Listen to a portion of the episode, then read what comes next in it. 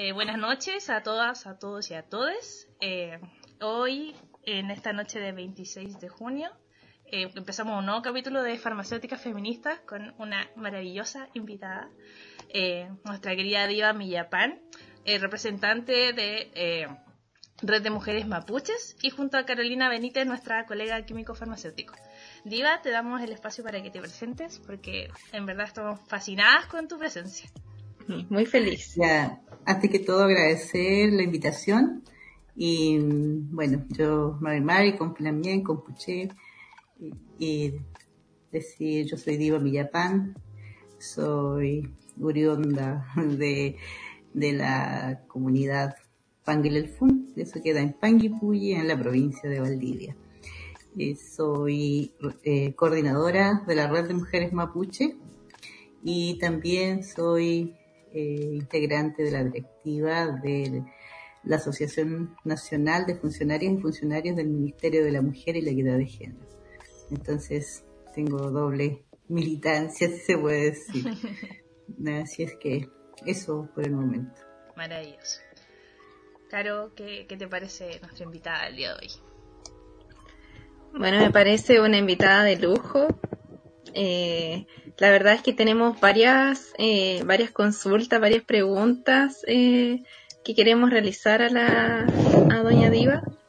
Y, y bueno, también considerar de que esta red de mujeres mapuches nació en el 2012, según lo que, lo que he podido leer.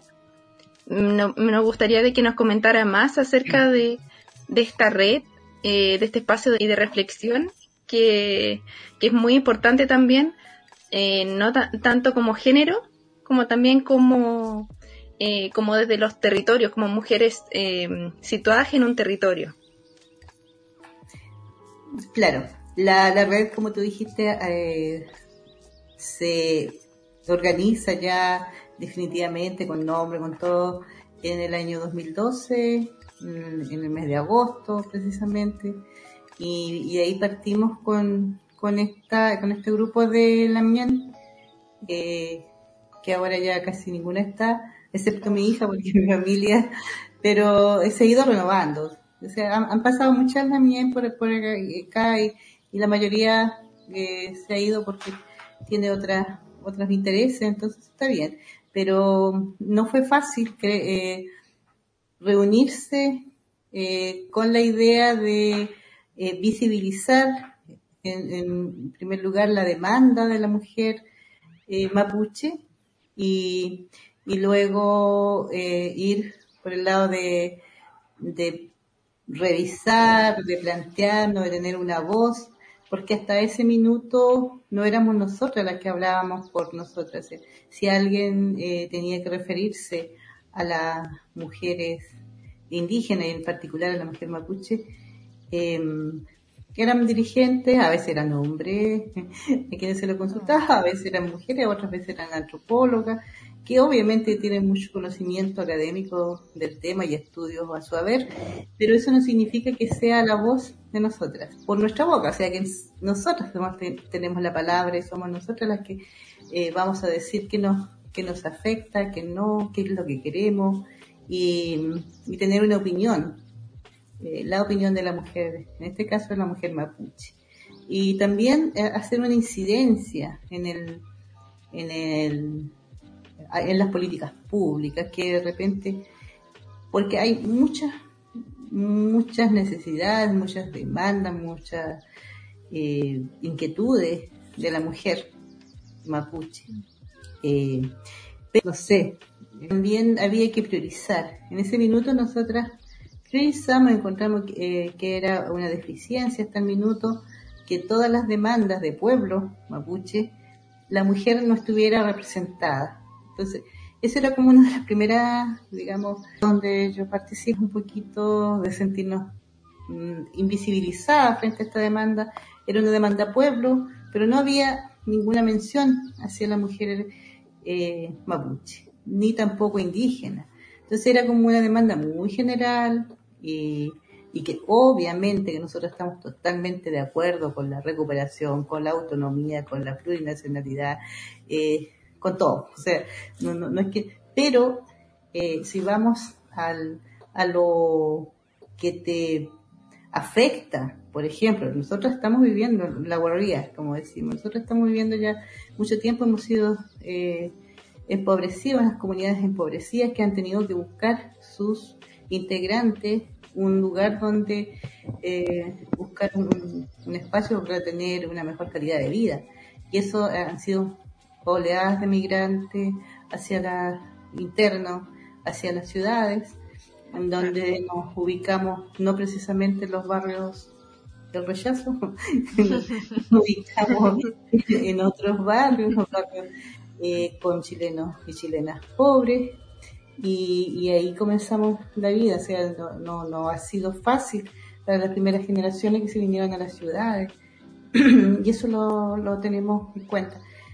Y por lo tanto las políticas públicas, obviamente que nos afectan las políticas, las que tengan que ver con, con no sé, el Código del Trabajo, el Estatuto Administrativo, todo eso como, como trabajadoras, porque se piensa de pronto o no sé o no se logra dimensionar de que somos un pueblo con necesidad y también que, que trabajamos. Si nosotros nos pasamos en la comunidad, no todas tenemos la posibilidad de estar en la comunidad.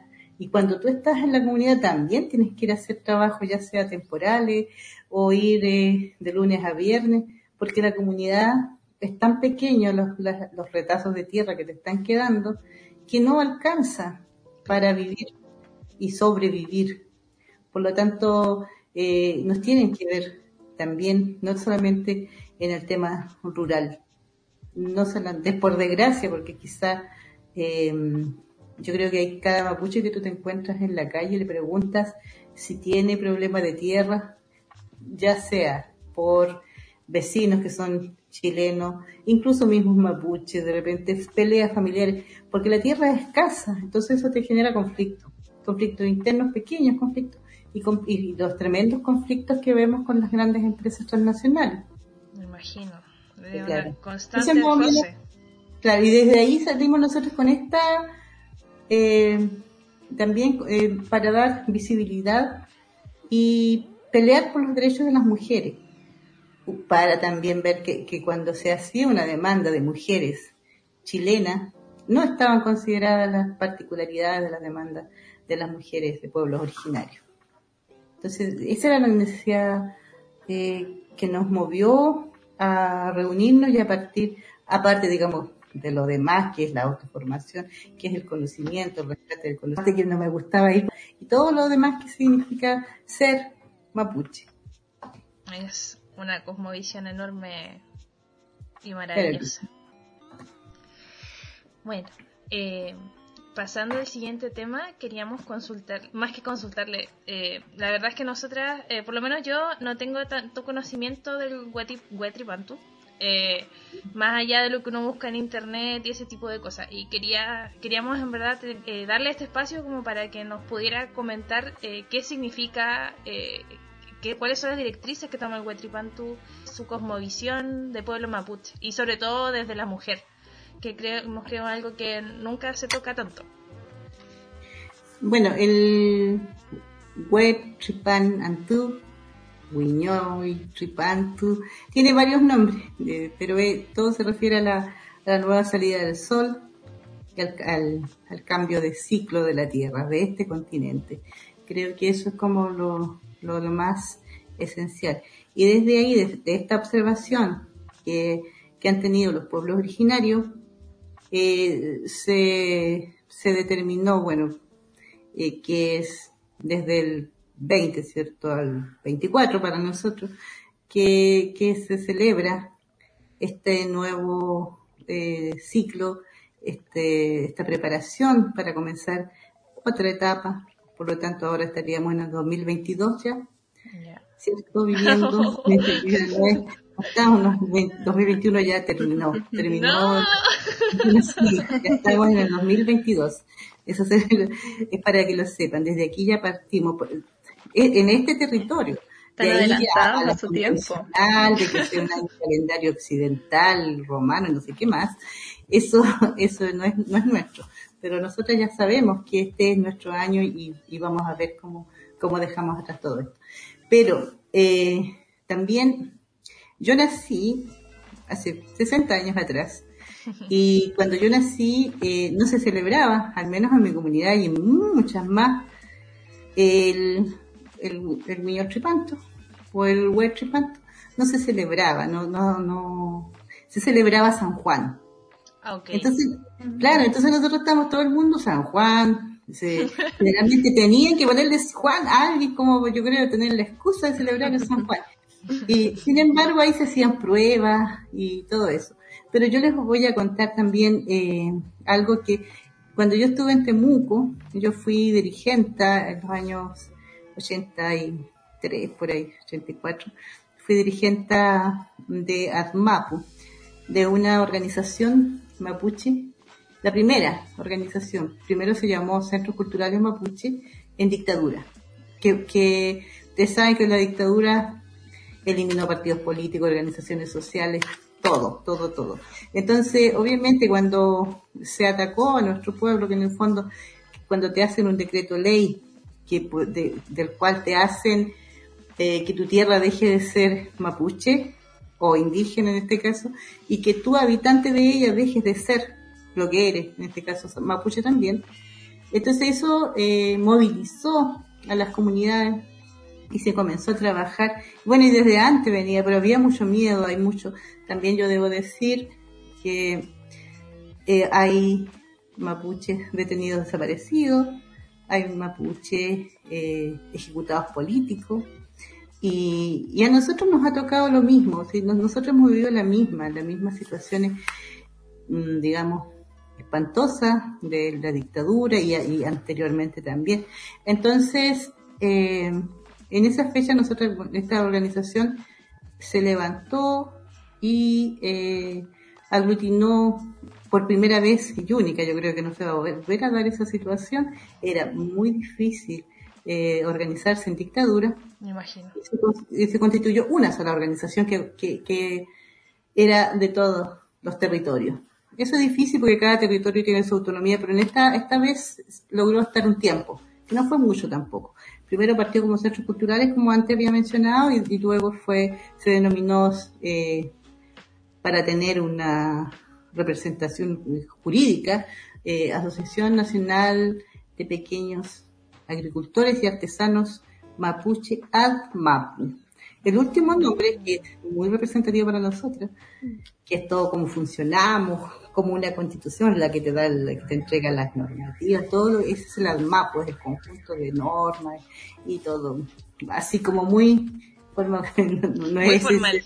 claro, no, no, no, no es tan, tendría que darte otra, explicación, pero más o menos. vamos Claro, entonces, esa organización yo participé y fui elegida dirigente de la provincia de Valdivia. Muy joven, no teniendo idea de nada, y recién salí del colegio, y, y para mí era una tremenda responsabilidad, obviamente que no fui, pero los más ancianos me dieron, encontraron que estaba bien, que hubiera jóvenes que se interesaran en, en seguir representando al pueblo mapuche. Y ahí yo llegué, después me empecé a ir a, a la nacional, que estaba en, en Temuco, de Valdivia a Temuco.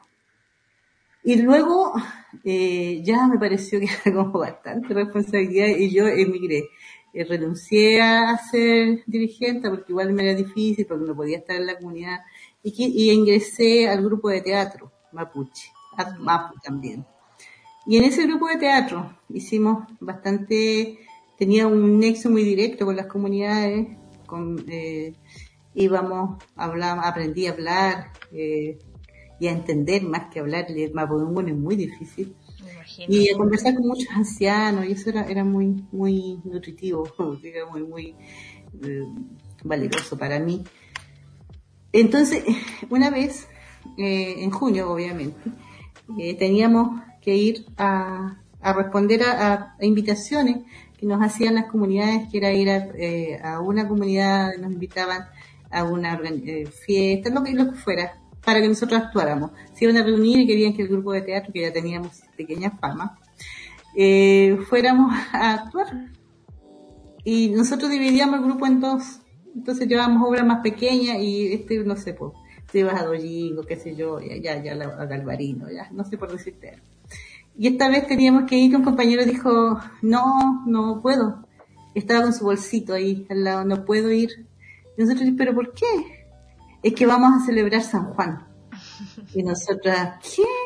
Pero si tenemos un compromiso, no, y se empezó así como, ¡ay, qué largo! Es que yo tengo todo preparado, mi familia está allá, y van a peinar un chanchito, pucha, y, y ya yo tengo que ir porque me están esperando, y nosotros, oh, nos embarra y toda la cuestión, ya, qué Después ya, ya, andate ahí, vamos a, tener que cambiar el actor, va a tener que ir otro. Y, y se, y se fue. Y nosotros, y dentro de ese minuto le dicen los compañeros, y pero ¿y, ¿y qué? ¿Vas a celebrar San Juan? Si tú en tu casa se llama todo domingo, tú no te llamas Juan. Y nos, reímos, nos pareció gracioso porque no había nadie en su familia que se llamara Juan, pero iba a celebrar San Juan. Y de ahí nos quedamos en medios enojados, enojados y enojados ahí.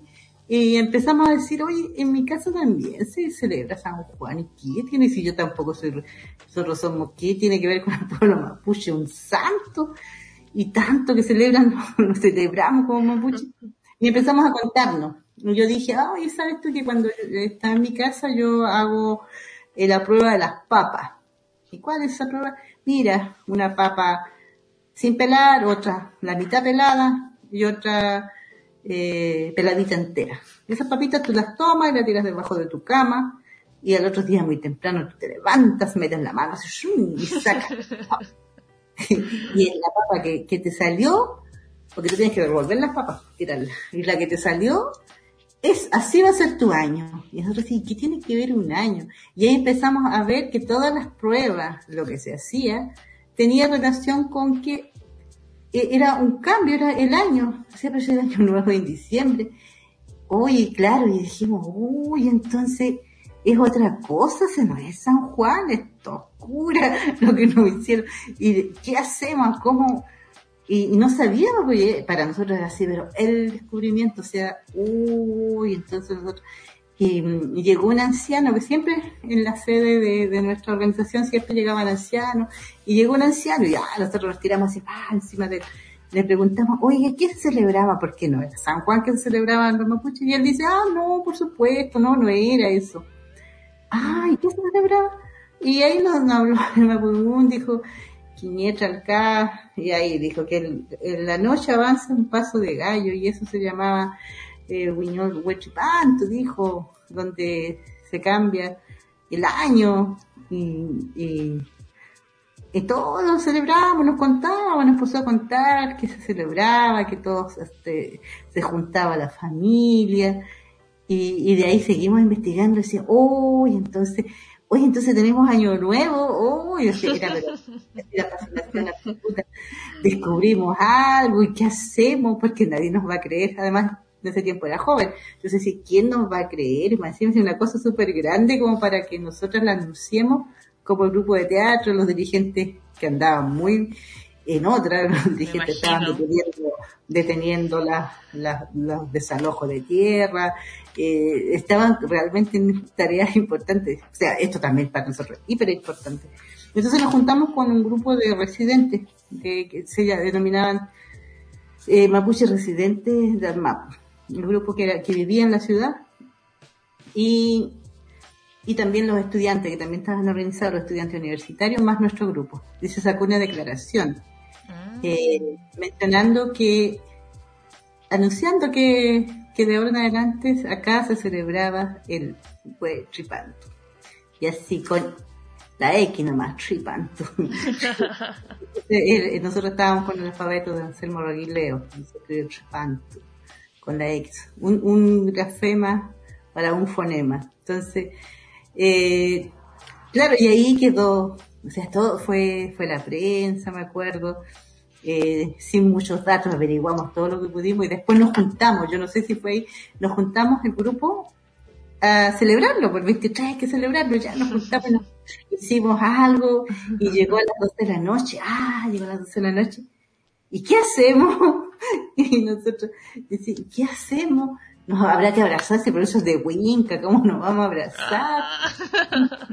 no sabíamos qué hacer y nos dio mucha risa, tenemos que seguir, entonces seguimos averiguando, seguimos averiguando y después ya el otro año, el, 86, eh, nosotros ya hicimos presentaciones, eh, personificamos lo que se hacía, que se juntaba la familia, donde también se hacía el Catampilún, que es la ceremonia donde la, la niña mapuche eh, pasa de su infancia a ser adolescente y, se le hace la ceremonia de los de los ayahual, de la, del arito, de los, entonces ahí se le hay una se le hace una ceremonia donde va eh, una familia y le hace un regalo, le hace muchos regalos y le hacen el edificio de su orejita eh, y le, le colocan sus unos aritos que me imagino que tienen que haber sido con el simbolismo de, lo que significaba eso, no sé cuáles serían esos aros, yo ahí no he investigado todavía eso. Entonces se le, da, ya cambia, entonces se hace esa ceremonia ahí.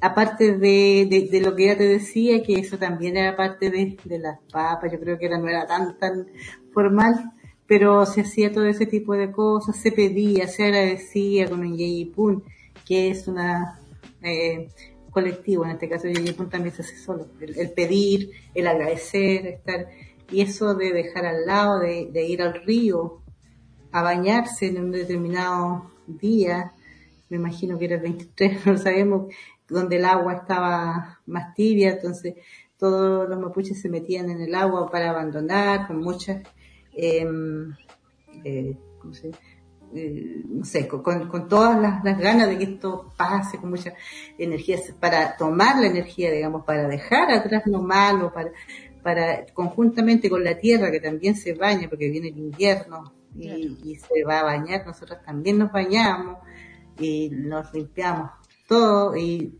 amanecíamos muy, digamos, muy ya con toda la ceremonia de agradecerle a la tierra por a toda la naturaleza, por habernos dado lo que nos dio y haber también pedido, me imagino que disculparnos si no lo hicimos tan bien, y prometer y tener un compromiso de que este nuevo ciclo nosotros no vamos a dañar el medio ambiente, me imagino que, también lo vamos a ensuciar, que vamos a respetar y que vamos a hacer la ceremonia que corresponden y tratar bien todo lo que sea el agua, tratar bien los árboles, la naturaleza, los animales, todo, todo, todo. Entonces, eso es, en el fondo, es, la relación que, se tiene, una relación cercana, una relación de, amor y, de respeto y, no de lucro que nosotras y nosotras y nosotros tenemos con la mapuñu que decíamos esto, eh, por mapuche dicen mapunchinta y ñuque, la tierra es nuestra madre. Entonces, no, nosotros no somos dueños de la tierra. La tierra tiene otras entes, digamos, otros, no sé cómo decirlo, no, controladores, tiene relación con otras energías que controlan, qué sé yo, los ríos, que controlan los, bosques, y nosotros cuando queremos hacer algo, obviamente que uno tiene que llegar con el respeto y tienes que pedir permiso. Cuando tú vas a sembrar algo, tú tienes que, que, pedir, que tener todo eso y, decirle, te voy a entregar una planta, no sé, te voy a, iniciar esta siembra y esperamos que esto sea bueno porque va a ser para la salud, para mejorarme, para comer, para alimentar mi cuerpo y también a la vez mi espíritu no, no, no sé, cuando decimos, hoy vamos a sembrar todo esto, vamos a tener harta plata. Yo creo que no, no, va por ese lado el, el, pedir, el agradecer también, agradecer. Se pide cuando se va a sembrar que sea una buena cosecha, se pide que, que, que mm, se tenga, eh, que te entregue los productos y que y también de defender. Nosotros siempre yo desde que asistí a ceremonia eh, mapuche, siempre la machi, en toda su, su, cuando habla con el espíritu, cuando te entrega el mensaje que te entrega a la comunidad, siempre se te dice que tú no debes olvidar jamás ni tu idioma, ni tu costumbre, ni, eh, ni debes jamás, jamás dejar de defender la tierra. Eso es, o sea, y la tierra tú la defiendes con todo. Entonces cuando la, nos dicen que somos terroristas, cuando nos dicen que nosotros eh, eh, usamos la fuerza para defender con tanta eh, energía, con tanto convencimiento a la tierra, es porque eso te lo dicen doctor antiguo, eso te lo dicen tu futakeche, la gente que viene de más antiguo, los, los de energía, todo.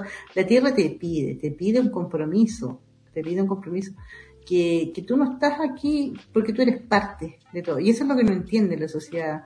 Eh, no entiende que tú eres o sea, que somos frente a, la tierra, a la naturaleza. La naturaleza te masacra en un instante y no te vale nada tu dinero, no te vale nada tus instalaciones, tus super celulares, se te cae la antena y sonaste. Entonces, eso, eso yo creo que, que esa eh, ¿cómo se puede decir?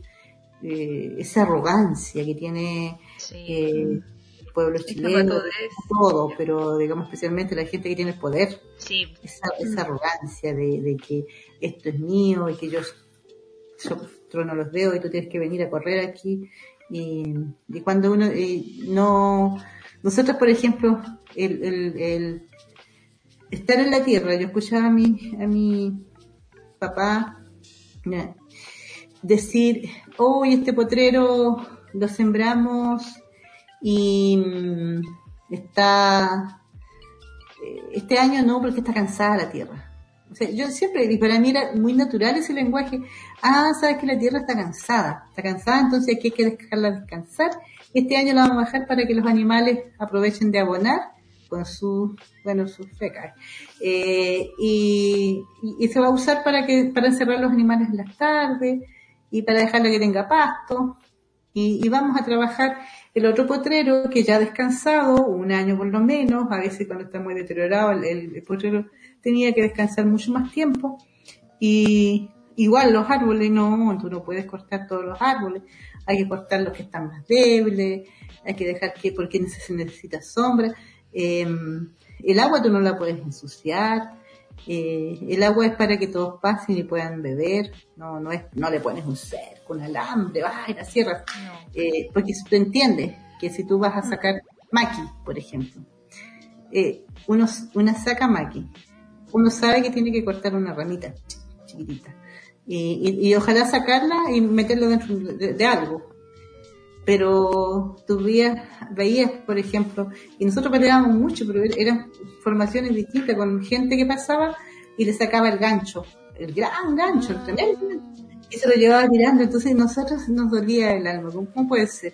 Eh, nosotros decíamos que al árbol le dolía, bueno, era burla total, porque eso para otros no, tenía sentido de, decir, oye, pues si al, árbol le duele, y, y, eso que le sale ahí son sus lágrimas, nosotros no, o los pajaritos. Por ejemplo, los pajaritos, eh, nosotros les tirábamos a veces piedra porque nos comían la cereza. Eso era, pero era guasqueadura, como se dice, eran palmadas de, de, todo se les ocurre, le hemos dicho que no le tienen que tirar piedra a los pajaritos. Eh, esas esos son su, su e, ellos es su, es su, territorio. El pájaro vive en el aire y vive y bueno, y se va a comer la cereza. Bueno, saca la cereza antes que se la coma, pero tienes que dejarle, las puntas son de ellos todo lo que está arriba es de ellos, los pajaritos, y, no tienes por qué lanzarle piedra, a veces sí, pero para espantarlo nomás. Eh, entonces igual, no puedes matar a todos los zorros porque se comen las gallinas, eh, porque el zorro hay que alejarlo, es muy necesario, cuando, pero a veces hay gente que le ponía veneno y te matan los zorros y después tienes plaga de liebre y las liebres se comen todo, entonces te dejan sin siembra. Entonces el equilibrio, eso es lo que uno tiene que entender, que tiene que existir un equilibrio. Y nosotros sí sacrificamos, sí tenemos animales, sí uno puede tener para, pero tampoco para enriquecerse y, llenar todos los campos, porque el campo, no sé, no, no, no es como para esa eh, productividad a gran escala. Eh, entonces, esa mirada choca con una mirada de, de, de lucro que tiene la sociedad, que es el sistema capitalista, obviamente, y donde nosotros pasamos a tener la categoría de flojos, siempre. Y yo jamás he visto, bueno, obviamente que hay gente floja, si Mapuche también flojo, si eso es cierto, pero yo un poquito pillo, pero, resulta que, que la gran mayoría, yo siempre vi a trabajar a la gente muy temprano, salir de sus casas, cultivar la tierra, y, y, no, no, había gente floja. Yo no veía gente que estuviera, no sé, sentada hecha para atrás, eh, viviendo, viviendo no sé qué, porque si tú en el campo no trabajas, no tienes comida tampoco. O sea, si no cosechaste, si no tuviste tu siembra, no, no guardaste las arvejas, los porotos y todo lo que tú tienes que sembrar, calcular para tu familia y, te quede un, un otro por cualquier cosa, tiene que quedarte un, un ¿cómo se llama? Eh, un poco más de lo que vas a comer para eh, negociar. No sé, tienes que ver que cuando viene, no sé, cuando pasaban los cuellos feros que le decíamos nosotros a la gente que, que vende coyayuyo, coyo, y luche. Entonces, esas carretas que iban eh, con todo lo que tenía que ver del mar, productos del mar de los lafkenche, que llegaban ahí a vender, no sé, pucoya yuyo, lúa, luche, em, los productos secos, pescado, y eso todo era trauquinto, todo, todo intercambios, no, no era, eh, que tú le pagaras, bueno, igual a veces le podías pagar con plata, pero generalmente ellos buscaban, porque ellos abastecían también. Entonces, ¿qué hacía en mi casa? En mi casa hacían queso. Eh, chilla no, no, no, eh, pero igual había chilla y sí, la, lo que quería llenar chilla también.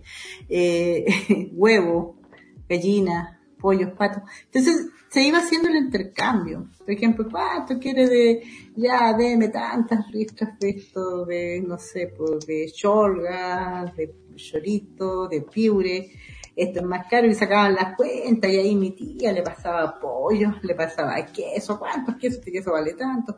Ah, toma menos ya. Y ahí quedábamos con, con harto cochayuyo. Ay, qué rico.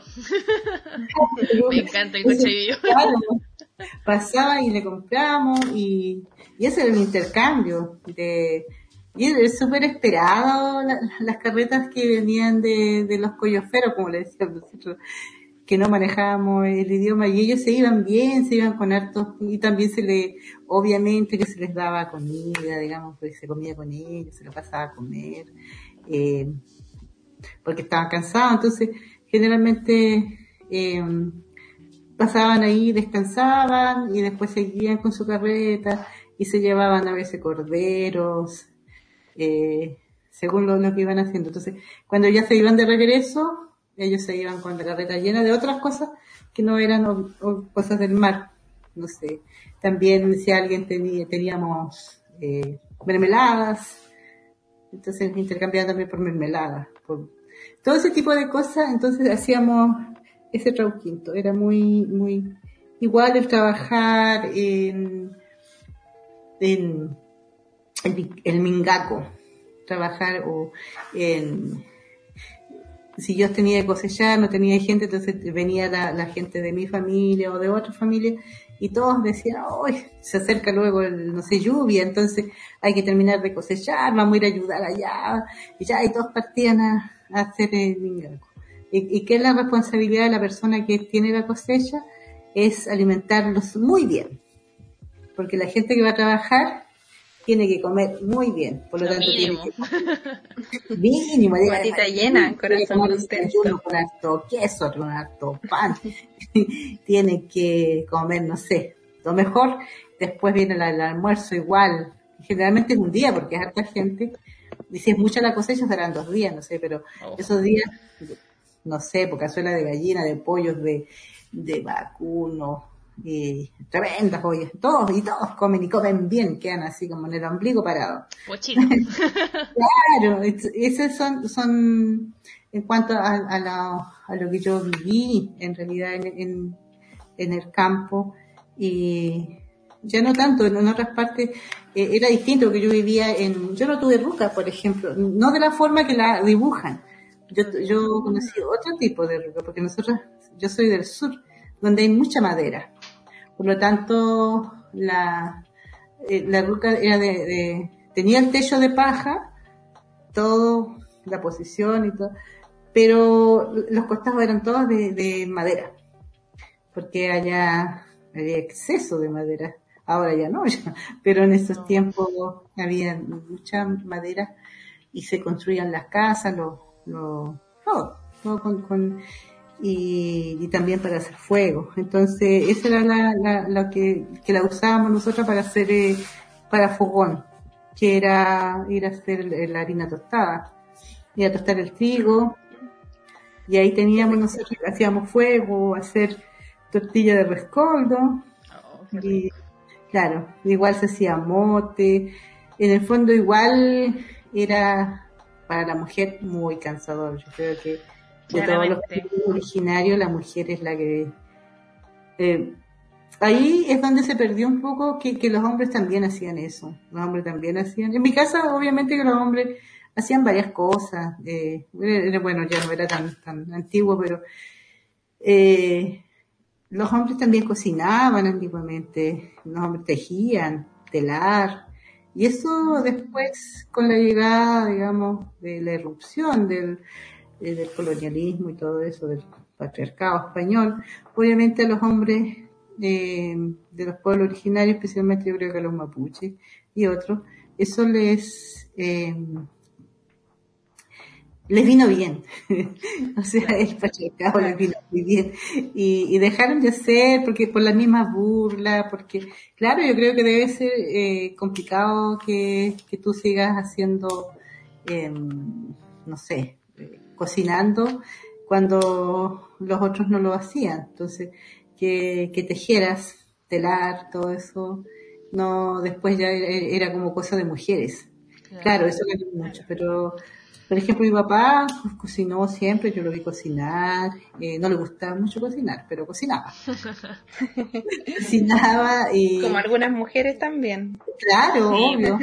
algunas mujeres eh, y planchaban su ropa, me acuerdo que mis tíos lavaban, había un tío que era medio flojo, pero los otros lavaban la ropa y planchaban su ropa. Entonces todos sabían planchar, lavar porque tenía mi, abuelita yo creo que era como, como feminista, ¿no? Sin saberlo, obviamente. Mi abuelita no, era mapuche, pero habían varios mapuches que, que, mm, que hacían sus cosas, que hacían, barrían, ordenaban, pero algunos no, y que eso no, que es de mujeres.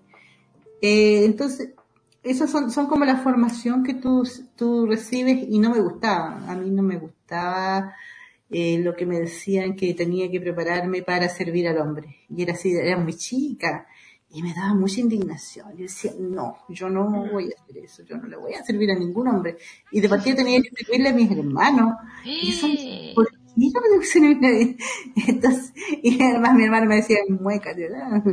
Y era, quiero hacer eso, me daba mucha y le tiraba el plato, así. Entonces me tiraban la coscorrones, eso no, se hace. Pero mi papá tomó una determinación y dijo, porque mi, tenía un hermano que me criticaba mucho, ay, que eso está mal hecho. Y un día mi papá se enojó mucho y le dijo, ya, de ahora en adelante estábamos, no sé, pues mi abuelita no está, estaba mi papá, dijo, ya, todos vamos a cocinar. Aquí reclaman mucho, pero mañana a cocinar este.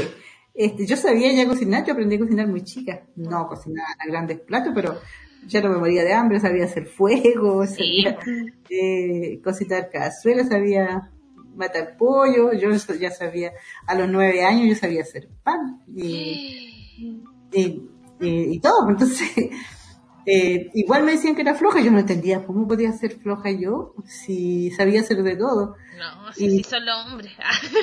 claro, entonces mi papá nos mandó a todos y, y, cada uno hizo su comida. Y mi hermano que tanto criticaba nos hizo papas, papas cocidas. Ah, la salida fácil. Este almuerzo, sí, papas cocidas. Entonces te digo, eh, depende mucho de así, es cultural, obviamente, toda la formación y la malformación también. Y eso de, de, de que los hombres se convirtieron, por eso dicen las mujeres son muy, eh, mujeres mapuches son, son alentadas, son buenas trabajadoras de casa particular, obviamente, y ahí querían siempre que nos quedáramos, y los hombres eran flojos. Y yo tampoco digo que eso sea así, los hombres trabajaban mucho, pero en, otras faenas que, que en la ciudad no, no, no, iban a venir a sembrar una chacra de por otro. Claro. Son otras de las cosas que teníamos que hacer. El contexto distinto. Claro, la otra formación que cuando niña es el saber eh, cómo curarte. Yo me acuerdo que sabía si tenía fiebre y yo sabía dónde tenía que ir a buscar la huella. Un árbol que se llama la huella, yo no sé qué, qué la huella, ya. Y tú buscabas la huella, cortabas una, la cascarita y y ahí que le sacaba, ya ni me acuerdo, la, raspaba así, le ponías agua caliente y te salía algo como chuño, que era muy rico, así comías como... Oh. Y eso tomabas para la fiebre. Y si tú tenías resfriado solamente, tú ibas a buscar una enredadera que se llama kilo. Y a buscar el kilo y, y, tenías que ir a buscar la hojita. ¿Te sientes mal? Anda a buscar kilo. y ahí tú lo hacías, una misma lo tomabas la hojita y las empezabas a lavar, después las triturabas, las molías así con tus manos. Y la, y la ponías dentro de una bolsa, la estrujabas y la calentabas y te la tomabas. El kilo. Un vaso de kilo que era verde, así te tomabas, tenía gusto árbol nomás. Y te tomabas el kilo. Y si había mejorar, te ponían mejorar. Pero si no había kilo nomás ya, con kilo. Si tenías fiebre, huella. Y, y no sé, el pal que te lo ponías en la cabeza, para el, el culantro, eh, que era, era un, me dolían mucho las orejas, me acuerdo una vez, un oído, uy, yo moría.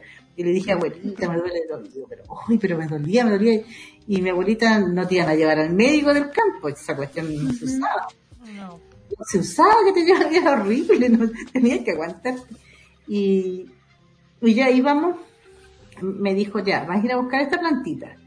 Y tomó una planta eh, que era que nacía en el campo Mira, culantro le dice. Y colocabas el, el, en una, en un, la lavabas bien y la tenías que poner en, en, la cocina, así, eso de, la calentabas.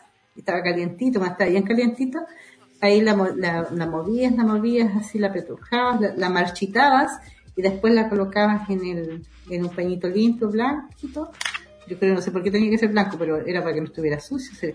Y ese, lo, y ese lo dabas vueltas así, y más o menos a la temperatura que no te, y tú te ponías en el oído así. Yo me acuerdo que abuelita me echaba así, tan y sonaba tan, tan, y me dolía, y, me dolía tanto, tanto, yo decía me voy a morir, me voy a morir de dolor porque me dolía mucho.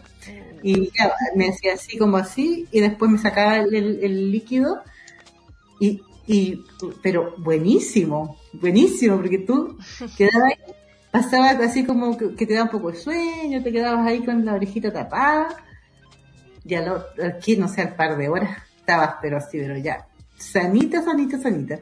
Oh. Era muy efectivo. Y el cucurucho, como decía, nosotros también hacíamos cucurucho. Y sabes tú que, me acuerdo que como sería, nos resfriábamos mucho. Me acuerdo que me ponían el cucurucho, me, me apretaban ahí y salía ¡paf! Y, se reventaba, salía el aire. Claro, porque obviamente te entraba mucho aire calientito y te salía, te, botaba el otro aire, puf, puf, Y se te destapaban los oídos, quedabas así. Oh. Maravilloso. maravilloso. Claro, y ahí escuchando. La, yo digo la salud primaria. como la salud primaria, porque aprendes todo lo que lleno de, no sé, sanguinaria, no sé, para, después era para tener eh, que te llegara la menstruación, y yo no, ya de ese tiempo ni me, ni me acuerdo que era niña, no, no tenía idea que era, porque tampoco te formaban, mis tías no me decían nada, te vaya a enfermar, y yo así, ¿de qué me iba a enfermar? no te decían que llegar la menstruación, no tenían clase, nada, yo ese tiempo era como todo como muy tabú, yo creo que si no hubiera llegado a la iglesia católica no se hubiera visto como pecado, todo el, proceso de, tu crecimiento. E, eso era como difícil fue para mí de estar en el campo y, y tener que, que, saber, además me llegó con dolores, con dolores de útero y, y ahí tomaba boldo y, y, todo lo, todo lo que es, es eh, lavarse los dientes, también con limpia plata, el, oh. el jabón que, que usaba una planta de raíz y se hacía un jabón eh, para tener las las eh, las hojas de de cuánto que, que me, me, siempre tejían lana y la tenía la tenía con, con, con distintas plantas y te daban este todo ese tipo de cosas tú la vas sabiendo así como como porque está ahí tú la vas conociendo y, te vas dando cuenta de que hay muchas, muchas cosas que aprendiste de salud, eh, de autocuidado, eh, en salud que no, que no, no eh, como te dijera, que, que, uno no la ve como un curso que tú haces, sino que aprendes haciendo, vas aprendiendo con la experiencia, eh, cómo cuidar los pollos, todo, o sea, de repente qué hacer eh, para lo, la enfermedad de los animales, eh, de, bueno, de eso se encargaba mi papá, pero todos esos conocimientos populares de cómo sanar, yo me quemé también, me acuerdo, me caí, andaba jugando, oh. niña me caía a un, estaba ardiendo un palo, un tronco por debajo de la tierra y yo me caí encima y yo no sé cómo salí porque estaba escuchando oh. electricidad y me quemé de la, de la, bajo la rodilla hasta, hasta, sí, hasta ahí, los dedos. Ahí para los pies. Andaba con una espargata y la, no. la perdí, entonces después yo que me perdí no me di cuenta que me había quemado y lo único que sabía es que se me había salido la espargata y, y me quedé con una. Y buscaba la espargata y salía pura, pura ceniza con, uh. con, con, con, fuego. Y después me fui y después empezó a doler. ¡Oh! Y, yo, y yo dije, uy, tengo mi pierna con, con polvo, con ceniza y le hago así y se me sale el, el cuero. Uh. Y después llegué, no me atreví a decir y mi abuelita, fui a mi abuelita Aparte que me retaban, porque me retaban, ay, que te dije que te andas metiendo ahí. Y me habían dicho, pero una niña. a una siempre le pasa. y llega mi abuelita y me dice, eh, y te quemaste, uy, y todos empiezan así, ah, ¿cómo? ¿Qué vamos a hacer? A la hora en la noche. Y me dolía, pero a muerte. Entonces, ¿qué hizo mi abuelita? Me acuerdo que tomó bicarbonato, creo que fue. Bicarbonato, o no, mira, no sé, unas plantas y tomó un huevo y sacó la clara. La, la clara del huevo la batió y le echó unas ramitas, creo que no me acuerdo, pero me hizo un encuentro y me lo pasó por encima. Así me dolía y como era clara batida de nieve, entonces me quedó así toda, toda, toda la, encima. Así, ay, dijo, no, eso te va a hacer bien y quédate, ay, mientras me retaba, ay, qué dolor más espantoso. Estuve toda la noche y no volvía casi dormir y, y me quedé con eso. Y, y, sabes tú que, claro, después me fue pasando, no me acuerdo cuánto dolor tuve, y, y se sanó. Fueron, después me, después me compraron unas cremitas porque tenían que ir donde el farmacéutico, porque ese era el, eh, no había médico, porque si allá no había el hospital, si llegáis muriendo debía ir al hospital, pero si tienes cosas pequeñas, el, el farmacéutico era el que te, te ya, el señor de la farmacia, y hasta se sabía el nombre, conocía todo lo del pueblo. A ya, claro, esto se le echa esto y esto. Y, y ahí me dieron y, y, me eché lo otro, pero ya la primera eh, curación y todo lo, lo, lo, lo tuvo mi, mi, lo hizo mi abuelita. Mm. Ya no me acuerdo qué fue el que me dio, me hizo eso, pero fue súper efectivo. Y después, una vez mi hermano llegó con, se, se, le dio pasmo que se dice. Yeah. Pasmo es cuando se te empieza así, ¡uh! no podía ya hablar porque se le inflamó, porque tuvo un cambio de temperatura. Estaba tomando mate y salió así, ¡fum! para afuera. Ah. Entonces eso es, y después no podía hablar, ya no podía hablar, y mi abuelita también hizo una de esas, esas cosas que sabía, y le dio, y, y se mejoró. Ay, porque qué maravilloso si no sabe ese tipo de conocimiento de las hierbas, de lo, de lo que tenía que ser en el campo y en llegar al pueblo, te mueres nomás. Por ejemplo, ¿qué te pasa con las abejas y todo eso? Entonces mi abuelita tenía, sabía bastante Y claro, algunas cosas yo igual se me fueron olvidando, pero las plantas, yo conocía las plantas que son venenosas, eh, de lo que tú no puedes tomar, donde tú no, no, que te sirven solo para ponerte fuera, pero no para tomarte. Entonces hay muchas... Los hongos también. ¿Ah? Los hongos también. Claro. Los hongos, cómo cocinar los hongos. Hay hongos que sirven, otros no. Sí, pues yo al menos eh, conozco los gargales, los changles, eh, los piques, piques, uy, que me como con queso, eh, los loyos, y como las pinachas, los digüeños. Todo eso se conocen, el pichiloyo y el... Um, hay uno que no sé cómo, que, que es de pipí del perro, ese no sé cómo. ¿Cómo? Ay, no tenía idea que se llamaba. El perro en una parte y te aparecen unos hongos, entonces ese, yo no sé si se la son así, pero yo creo que se pierde el pipí del perro si sale un hongo, yo creo que no creo que sea tan malo, pero, no, pero me decían este hongo no, porque eso, a lo mejor y, y hay otros, y por ejemplo los hongos no, a nosotros no nos daban ya. Eh, eh, el changle con el gargal tienes que darle una pequeña cocción primero. Claro. que, que lo pones sale un poquito de empieza a hervir lo, lo quitas y lo, lo lavas y, le, y botas esa agua porque esa agua se supone que, que te hace mal que es venenosa. Yo no sé para alguna gente se lo come y yo creo que entre tanto químico ahora yo creo que la gente ya tiene resistencia a cualquier cosa, pero antes a ti no podías comértelo directo.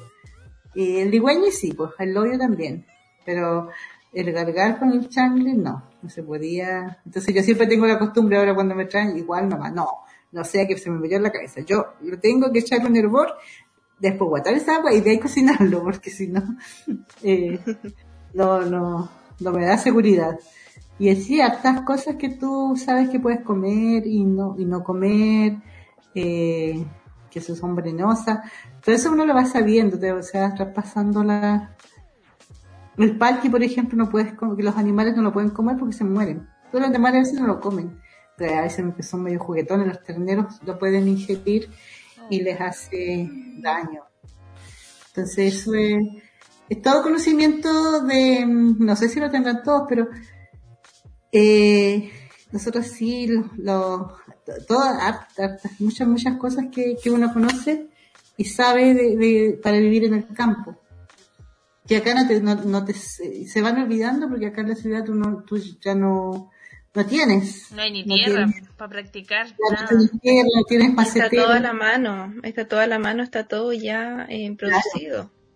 Claro, entonces, ahora el kilo yo fui y no había kilo.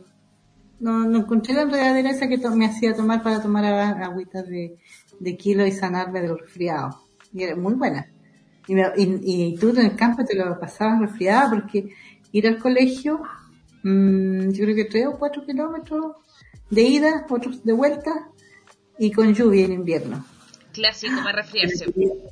Yo no quería ir, pero allá, ah, no vas a ir, pam, poco menos que te sacan volando, te vas al colegio. Y lloviendo, y tú ibas nomás, tenías que ir. Y ahora mi hijo me decía cuando chiquito, mamá, voy a ir al colegio, está lloviendo. Y dije, "Sí, tienes que ir. Yo iba así, imagínate, yo decía, está lloviendo, ¿qué te iba a decir? En, en Valdivia llueve mucho, entonces... Sí, pues, comparado con Santiago, la lluvia de, de hace unos días no es nada comparado con como llueve en Concepción o llueve más al sur. pues. No, eso es mata pajarito, dicen los viejitos. Mata Ah, bueno, yo mata pajarito. Pajaritos nuevos deben ser. De más, los pues, se bañan nomás. Sí, los pajaritos tienen, tienen grasita en, en, su- en sus plumitas. Sí, pues. Eso es como, como lo que vivo, lo viví. Yo no vivo ya eso en el campo. Es muy sacrificada la vida, muy, muy, especialmente para las mujeres. Muy, muy. me imagino. La carga emocional de dirigir una familia y al mismo tiempo también eh, preservar un legado desde su, desde como su pueblo, eh, es una carga tremenda y, y súper, eh, es que, es que es muy- muy- debe ser muy duro, es muy complejo Y es súper La necesario. discriminación yo creo que es un tema, pues la discriminación es Sí, el tema que cruza, porque si alguien te, si la gente te trataba bien, no, no te, no te quisieran engañar siempre, no te, no se burlaran de ti en los colegios, eh, yo creo que sería mejor, porque generalmente lo- los niños desertan de, de los colegios, de las atenciones médicas, de las atenciones de, de, de los funcionarios públicos, funcionarias públicas, eh, todavía, yo me imagino que si todavía hay ese tipo de, de racismo, imagínate cómo tiene que haber sido para nuestros nuestros abuelos, abuelas, tener que ir y, y muy, muy doloroso, eso es un tema, en Chile hay un racismo muy, muy fuerte sí. y muy, eh, ¿cómo se puede decir? De subterráneo, mojigato. Es como indirecto, como que te Claro. pega pero no te pega. Eh, internalizado también. sí, Totalmente como que, ay, pero ¿por qué te molesta? Porque te digo india. Sí, sí, ¿Cómo se te ocurre que tienes que molestarte? Si, si siempre se te ha dicho así. es como si, ¿cómo se te ocurre molestarte por eso? Claro, la, la gente. No, de, de eso yo tengo igual varias anécdotas. Yo, y sigue el, el tema, el tema, no, digamos, el, el tema del racismo eh, no asumido. claro. Eh, eso es un tema de que dices, no sé, como se dice, ah, es que yo no soy machista. Es lo mismo, yo no soy racista. Pero eres racista y machista a la vez. O sea, si eres machista, eres racista también. O sea, es como muy raro que no, no vayan juntos ese tipo Sí. de, de, cosas, más como unidas. Sí. Se, se autodeterminan de una forma y así como que trazan las directrices de cómo quieren que todo vaya armado. Sí, es como... Claro. Tiene que ver Es que mucho con el, eso. el racismo quizá es, está tan aceptado, eh, el, el discriminar en, en los mismos vocablos. Tú te enojas con alguien y le dices, ah, este indio, tal por cual. O sea, te sale así como natural, ta. No, no te lo cuestionas. O, oh, oh, estoy tan salvaje, pareces indio. Entonces, igual está, está como muy, y, y no es cuestionado. Porque, Claro. porque es ac- aceptado. Uno debería sentirse orgulloso de dónde viene, de sus raíces. eh, eso es algo Y no para la sociedad. Claro, y no renegarlas como se ha hecho hasta ahora por la sociedad. Claro. Es como cuando dicen el color piel. Es, es como algo que también estaba tan arraigado y que ahora ya te empiezas a cuestionar esas cosas que, que aprendiste desde chica. Exactamente. Pero es que uno asocia su piel, pues yo, yo siempre me, me da risa porque cuando digo piel, yo me coloco cafecito, pero yo tengo rosácea, entonces eso, eso no va por mi piel ahora, soy piel roja. Con la piel, ¿cuál piel? Piel roja, o rosada, chanchito, no sé. Oh. Va cambiando el color. Sí, uno se va poniendo más, se va distinguiendo. Sí. No, con la pandemia yo como ya no tomé sol, ya dejé de ser, mi- dejé mi moreno tradicional, ahora parezco una pantruca. Es tremendo. Eh, Sí. Una consulta igual que, le, que dejó, dejaron las chicas, eh, porque no pudieron estar todas por temas de tiempo. Eh, Ya. Más que nada, usted como persona mapuche, eh, ¿qué siente que otros chilenos se quieran sumar a la celebración del Huetripantu? Considera- eh, ¿Lo considerar- consideraría como algún tipo de apropiación cultural?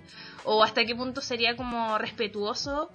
O, si se sienten pasados a llevar, si es que nosotros como, digamos, más Winca, estamos como sumándonos a, a su, a su celebración. Yo creo que no, o sea, no, yo no, personalmente no, no me hago ningún problema. Creo que mm, el, el celebrar algo que, que es de este hemisferio y que no, eh, es que podría ser una fiesta así a todo chancho de todo, de todas, de todas las personas, eh, porque sería, es parte de, del continente, o sea, la tierra es de todos y de todas. Entonces no, no, no debiera, y, y debería ser un compromiso, también un- una etapa de reflexión donde mm, se viera que, porque este, eh, o sea, si lo hacen por celebrar y, y- tergiversar un, eh, una fecha o, o un acontecimiento natural, eh, claro, no, no es muy agradable, pero si las personas que lo hacen, lo hacen con todo el convencimiento de, de, de, lo que significa ser parte de la naturaleza, ser parte del cambio de, de la Tierra en este hemisferio y, que eso es una fiesta además, porque es una fiesta, es una fiesta para agradecer, para dejar atrás y para comprometerse con un nuevo ciclo donde tú vas, vas a tener eh, una labor importante y, y, vas a tener que comprometerte también con el espacio que tú ocupas, con, con nuestra gran casa, que es la naturaleza, nuestra gran, eh, nuestra madre, para nosotros es la madre naturaleza que te provee y que tú, y cuestionarte cómo lo has hecho, cuánto has contaminado, por ejemplo, cuánto vas a comprometerte a dejar de contaminar, cuánto vas a, um, o sea, qué importante es lo, lo, material destructivo y el tener, el tener, no sé, pues, un auto, qué sé yo, celular de último, de última generación, cuando no sé, pues tiene tres cositas más que el que tú tienes. Obviamente que la empresa se aprovecha y te hace cosas que son totalmente desechables. Entonces, ¿cómo paras eso? Yo creo que esa sería la reflexión, aparte de celebrar también, porque es una fiesta.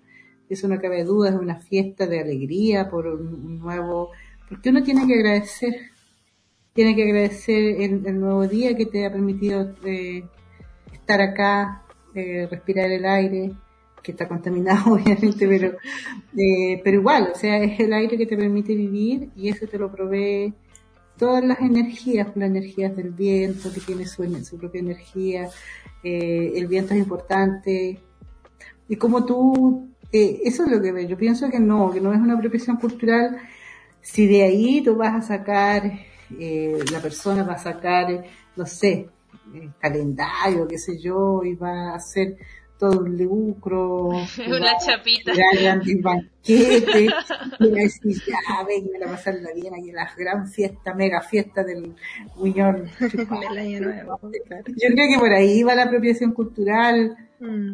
y la hace, no sé, así como un poco menos que en Estados Unidos, pero si lo hace eh, con el respeto, yo creo que no, no, o sea, al menos a mí no me parece, yo creo que siempre nosotros hemos para esta fecha invitado a la, que nosotros en la, en la organización tenemos eh, nuestras, eh, las MIEN que son colaboradoras, o sea, que no, que no son mapuche, pero colaboran con nosotros. Y se acepta. Si el tema está en, en, en que yo puedo trabajar, pero hay cosas que son decisiones de pueblo, es donde a veces no se tiene que intervenir, por ejemplo, pero todo lo que sea una colaboración en pos de, lo mismo que decíamos de, antes, o sea, que, que como tú tienes que eh, admitir tu identidad, tu identidad mestiza, tu identidad indígena, o sea, aceptarla y sentirte orgulloso, pero de, de, de verdad, o sea, porque una cosa es decirlo con el, decirlo de palabra, de discurso, o sea, todo el mundo dice yo no soy racista, no soy negacionista, no soy, pero llega el minuto en que, en que, por decirte ya, en esta se, van a contratar por decirte ya y, y, de pronto tienes un gerente o una gerenta o una directora o director Rapanui por decirte o Aymara y resulta que tú postulaste y, te dan y, hay casos ¿eh? y te dicen mire ¿por, ¿por qué quedó? o sea por lástima entonces entras en, ese juego de, de, de que si es indígena lo ideal sería que los indígenas se quedaran ahí en la ruca, eh, el panquipuy, yo por ejemplo, ahí sembrando papas, cosechando, que es lindo todo eso, si me diera para vivir yo creo que lo haría.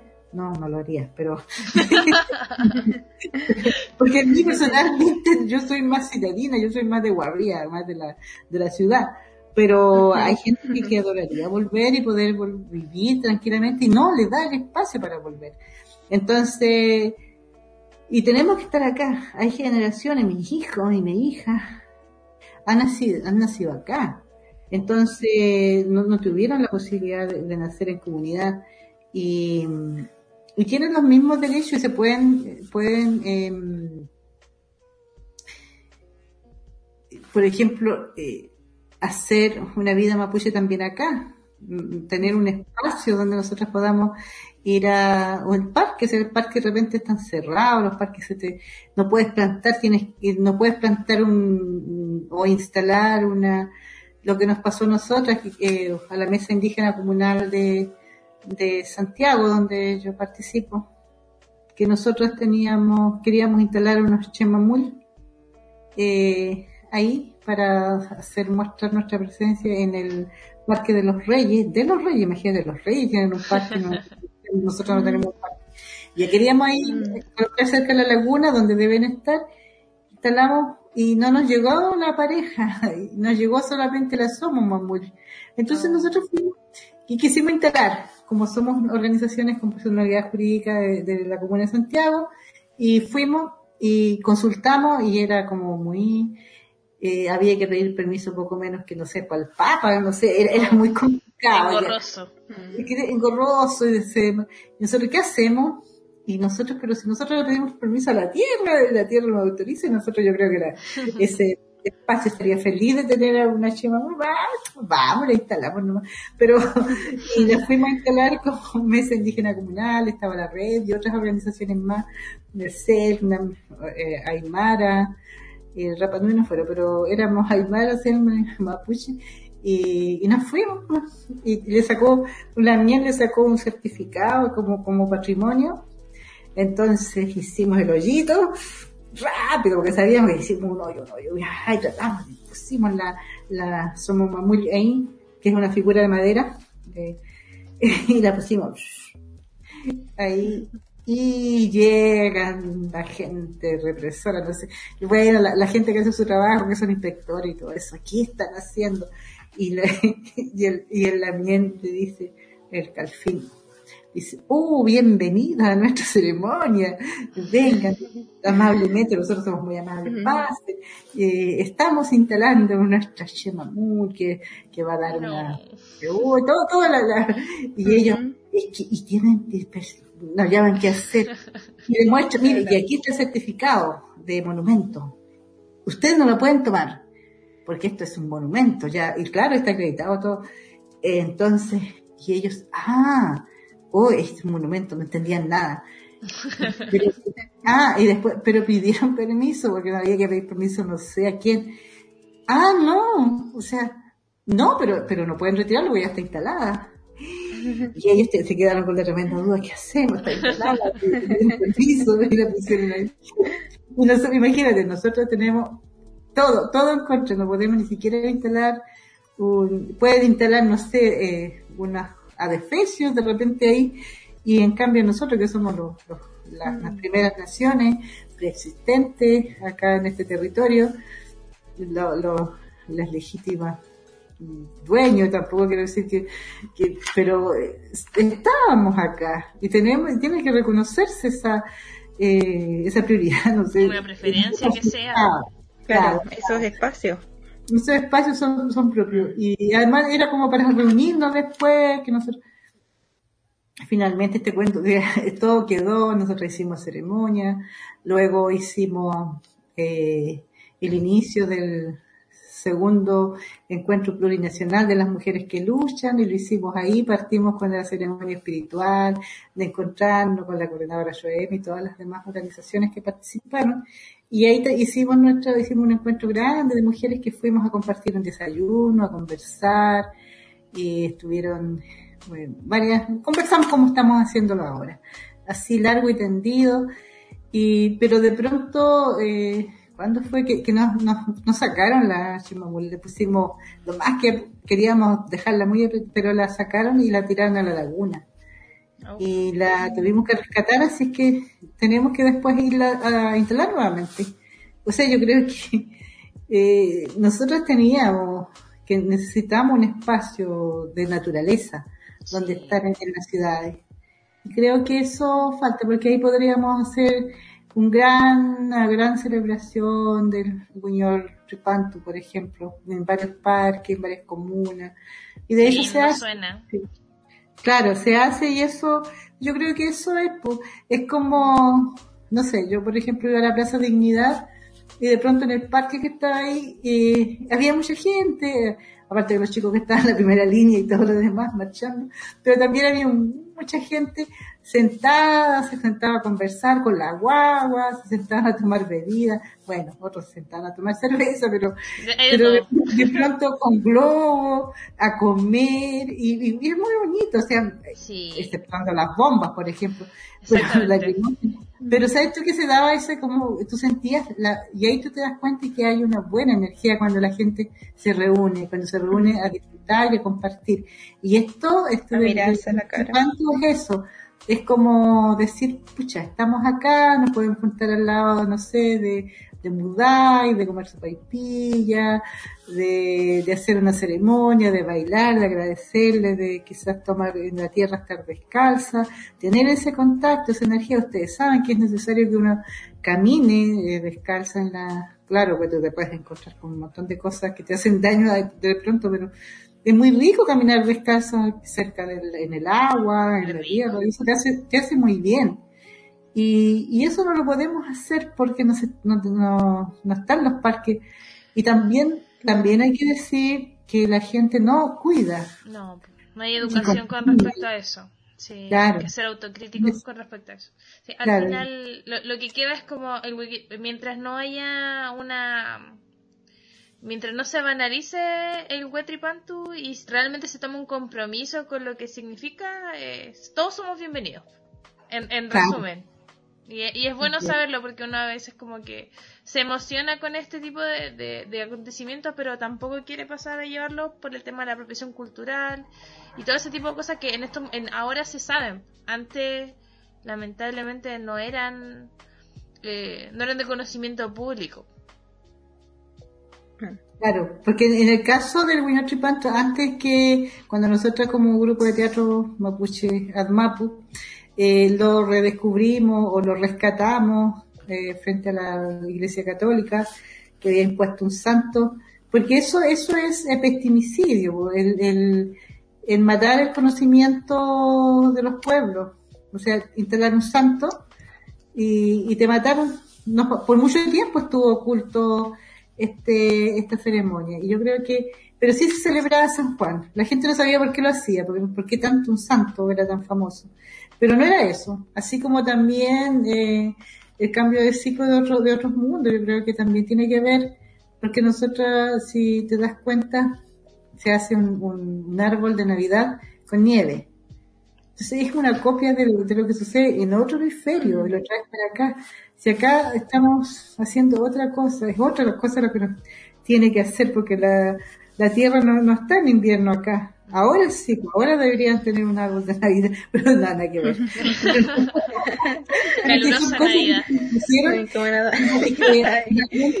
fue una doctrina de, de una religión. Y nosotros no tenemos religión, nosotros tenemos espiritualidad.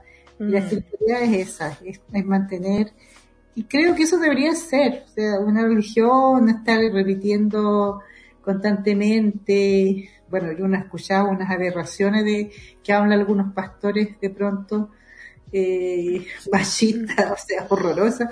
En cambio de, lo que nosotros decimos, y nuestro pueblo dice, y todos los demás pueblos dicen, tiene que ver siempre con el buen vivir, como nosotros decimos, que Memungen, que es, es la, eh, la naturaleza, el hecho fue muy bien, que tiene que ver con el respeto, con tu comportamiento, con, el, ser persona, el ser, el sentir, el espacio, y, eso tiene que, que ser de todo, si no puede ser, nosotros practicamos, y de pronto también a veces te da, eh, hubo un tiempo en que, en que fuimos tan reprimidos, que fuimos tan vapuleados, que hemos sido, bueno, ahora ya estamos haciendo, yo crecí cuando decían que los mapuches éramos chicos, guatones, mechas tiesas, feos y flojos. Esos eran los epítetos que, que yo sabía y mm. obviamente una no quería ser fea, negra, mechastiza, que, que eso era como lo nocivo, y me encima floja, y si, mi papá no es flojo, yo, bueno, y las mujeres sí son alentadas, pero sirven para barrer las casas de otras personas, y para nada más, o sea, no se te ocurre pensar porque eso los indios no lo hacen, o sea, ¿cómo vas a pensar siquiera, por ejemplo, ser presidente o presidenta de la república? Jamás, así como no pensaban que una mujer podía hacerlo. Pero es cultural y yo creo que eso eh, dañó por mucho tiempo a mi pueblo y, ahora yo creo que eso se ha ido como eh, eh, desmistificando todos estos prejuicios, pero sigue, sigue, ahí tenemos una prensa que es de las empresas que están haciéndole daño a la naturaleza y obviamente ellos insisten en colocarnos, crear los montajes son, son se dieron, o sea, ah, hubo montaje para eh, para culpar a los, a, los mapuches de, de, ciertos delitos que no, no, eran responsables y con resultado de muerte y eso no hay justicia todavía. Eh, y además ahora ya se nos dice que somos narcos cada, cada, si ustedes se dan cuenta, pasamos de ser después en el tiempo de dictadura nosotros se nos achacó ser comunistas. Eh, yo no digo que no hayan comunistas mapuche, que no hayan socialistas, que no hayan mapu, qué sé yo, todos los partidos, sí, los mapuches tenemos todo el derecho del mundo también a, incursionar en, la política, a incursionar en, la, educación eurocentrista que te dan. Eh, tenemos, ¿por qué no? eh, ¿por qué tenemos que ser una sociedad tan distinta separada? Para algunas cosas, pero para otras no. Entonces, el, eso, el, el, tener eh, ahora em, el prejuicio, ahora no, es el, ese todo eso de, de que te, te, o sea, cada tiempo te vas teniendo, vas sumando, sumando, sumando prejuicios en tu contra, imagínate, o, asegurando simplemente que ya nosotros somos y somos terroristas, comunistas, ahora pasamos a ser terroristas y ahora pasamos a ser narcos. Uf, qué agotador. Narcoterroristas mapuche. Imagínate eh, cuando todas que conocemos el narco acá en Santiago, el narco, el narco es narco. Llegan y tiran los fuegos artificiales. los fuegos artificiales, nadie los encuentra, nadie sabe quiénes son, en cambio a los mapuches seguramente nosotros tenemos derecho a la duda. Y, yo digo, yo no voy a aceptar que los mapuches que están presos, eh, por ejemplo, no han tenido un juicio justo. Y eso, por último, nosotros, lo primero, lo primero, lo primero, lo primero es que tú debes tener un juicio justo, en igualdad de condiciones con investigaciones que sean imparciales. Y eso tú no lo encuentras, porque de pronto te, está juzgando un juez que seguramente tiene, tiene propiedades en territorio mapuche. Yo no estoy diciendo que, que, sea eh, también tenga algo que ver en el caso y pudiera tenerlo. ¿Por qué no? Yo no ¿Por qué yo no voy a poder dudar si ellos dudan tanto de nosotros? ¿Por qué yo no voy a decir que ese juez para mí no es imparcial? Y que yo quiero que vaya jueces que sean, que no sean, que no tengan intereses económicos en la zona. O sea, para mí sería, ojalá eso sería ideal. Yo llamaría a otros jueces que sean de acá de la ciudad, que no tengan ninguna, nada que ver para escaso eh, emblemáticos, por ejemplo, donde se están juzgando a Mapuche por terrorismo, se le están aplicando la ley antiterrorista, que a ni uno de ningún otro eh, se le ha aplicado, a nosotros, solamente el pueblo mapuche. Y eso no, no, no se da. Entonces, a eso voy yo, de cómo tú puedes crecer como pueblo, cómo tú puedes desarrollarte cuando tienes todo este, esta maquinaria para hacerte desaparecer, para, para desvirtuar tu justa lucha. Y yo no puedo decir tampoco que todo como dije delante, en un pueblo hay personas que son que no son tan buenas, entre comillas, depende de dónde miremos lo bueno o lo malo, todo es cuestionable Pero eso sucede, o sea, es, ahí como eh, no tenemos la misma igualdad. Nosotros no tenemos igualdad, nosotros no tenemos las mismas condiciones para enfrentar un juicio, no tenemos las mismas condiciones para hacer una investigación. Eh, ¿Cómo yo, de dónde saco recursos para, para, no sé, para desmentir, qué sé yo, otros grandes estudios que se han hecho con, miles de millones y yo ¿cómo hago un estudio para desmentir eso? Por ejemplo, para decir y, que no es efectivo o para decir cuánto, te ha dañado la violencia ejercida por, por eh, la militarización de la zona. ¿Cuánto ha dañado psicológicamente a los niños y niñas? ¿Cuánto ha dañado la naturaleza? ¿Qué naturaleza tienes tú ahora después del paso de las transnacionales y de las forestales? O sea, especialmente todas, por ejemplo, las de la RALCO, por ejemplo, las grandes hidroeléctricas, dejaron un desastre con la naturaleza. La, desertificación que tienen las forestales donde están instaladas, la escasez de agua, ha traído, ha llevado exclusivamente pobreza. Y especialmente para las comunidades del pueblo mapuche. Y eso, esos estudios no se dan a conocer. Y esos estudios incluso están, están, está totalmente demostrado que las forestales han empobrecido la zona de la zona mapuche, mal llamada Araucanía. Eso está demostrado. Y, eso te, y eso ¿qué, involucra? O sea, no tener agua, el que, el que las también tengan que tener eh, camiones aljibes. ¿Cómo una machi puede sanar si no tiene acceso a un bosque? Ya no hay bosque, los pinos no te dan. Claro. Yo no sé qué te puede dar el pino para sanar. No tengo conocimiento de que el pino sirva para alguna cosa, para sanar alguna enfermedad. A lo mejor sí, no sé, pero lo que te trae más es daño, es daño, porque el pino crece, crece la raíz, la raíz hasta buscar el agua y, y te desertifica. Entonces, el pino tiene que regularse, tiene que, que ya no es necesario, no sé, yo creo que hay que buscar, eh, se, se supone que estas empresas iban a trabajar e iban a plantar después el terreno de plantas naturales. Yo no veo eso, yo veo puros pinos, pinos, pinos, pinos, donde todo muere y nada, nada brota bajo la, sombra de este pino, no, hay ni siquiera un bicho. Entonces, eso, eh, esa política de, está errada y está mucho tiempo desde la dictadura y que no hayan sido capaces hasta ahora de eliminar el decreto que fomenta las forestales creo que, no sé, este país está funcionando horrible.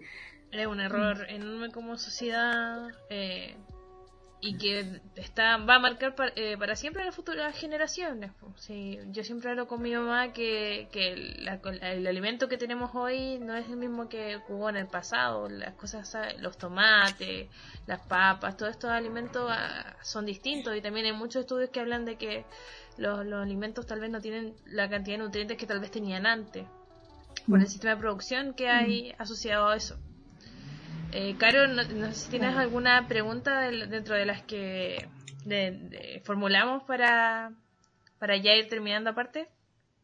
Sí, hoy ah, es que han tocado tantos temas. Sí, sí, que iba como que expandió muchos de los temas que son todos muy interesantes, como que no, eh, no sé, yo quería preguntar en realidad eh, dos cosas.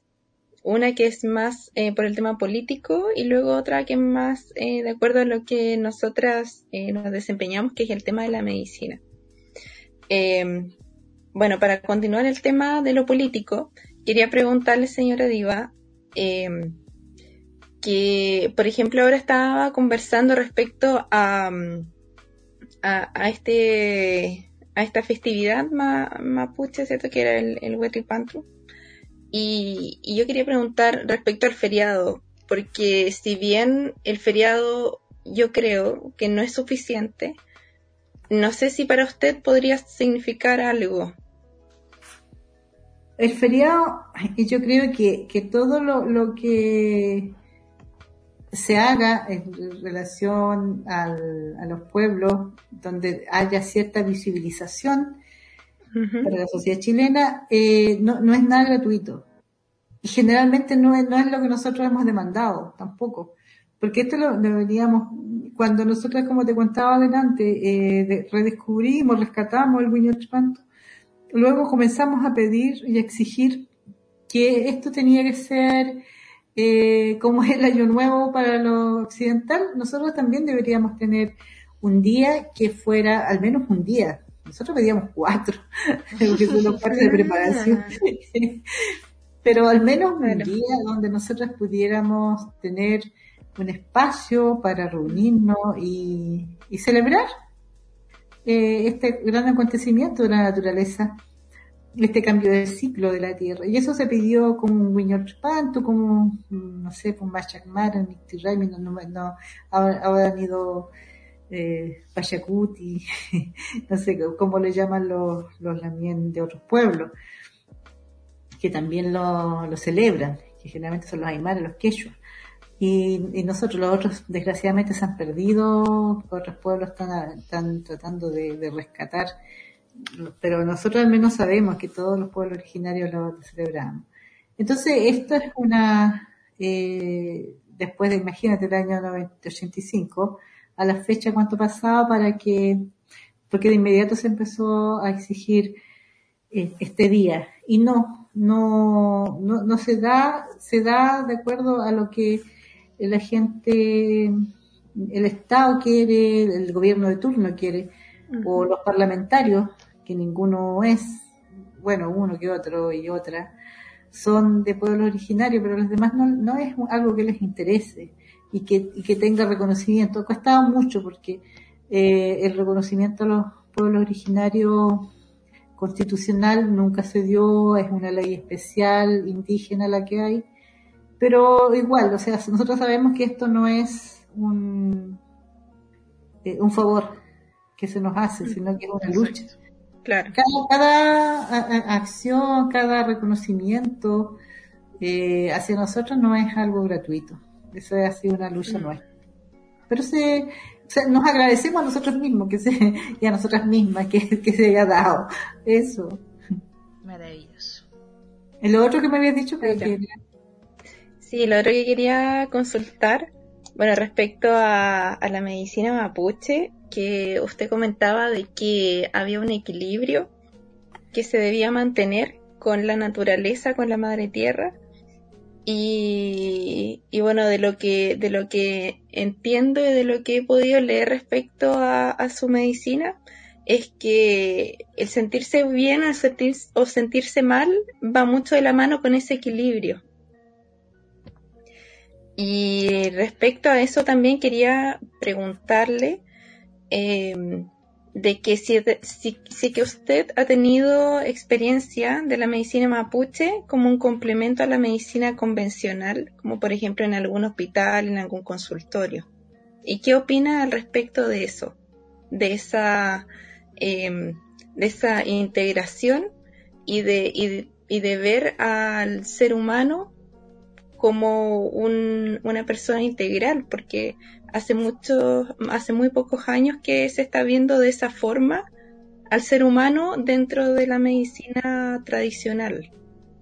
Es decir, de ver a la persona como un todo. Ya no una persona que tiene, por ejemplo, la hipertensión alta y que mm. por otro lado tiene problemas, eh, eh, problemas en su casa, sino que todo eso está conectado. Pero si bien vamos quizás un poco más atrasados en esto, eh, siento que también la medicina mapuche, su medicina engloba algo que va mucho más allá, porque es algo mucho más espiritual. No sé qué nos podría contar sobre su experiencia respecto a eso.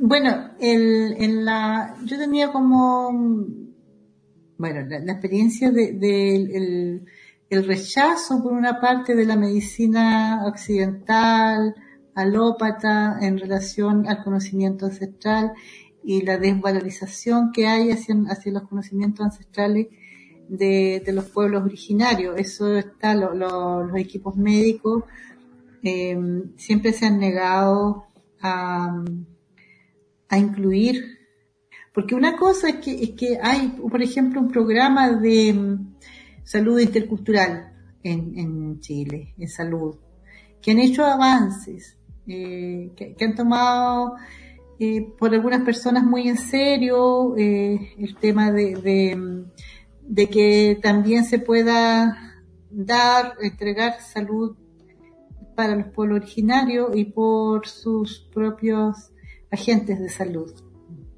Entonces, hay facilitadores, hay eh, la Chef, es cierto que, que son personas que, que, que, que, te entregan salud, pero las condiciones en que se insertan en el sistema de salud que yo he logrado ver, por ejemplo, en consultorio, la otra vez tenían a una Lamien que hace, que, que no sé, porque entregaba una bolsita de, ella, y yo no sé con qué recursos, porque tampoco hay recursos para ello, entregaba bolsitas de, mm, no sé, pues de medicina mapuche, de hierba, le daba ciertas indicaciones a la gente, pero al aire libre, o sea, no tenía una sala, no tenía, estaba en una mesita afuera, y eso, eso es, esa precariedad, eso es una discriminación tremenda, porque nuestra la mía que tiene todos sus conocimientos, mucho más de lo que yo te conté, que yo conozco, pero hay la mía que se especializa y sabe mucho, y a lo mejor la lamien, en vez de meterse químicos,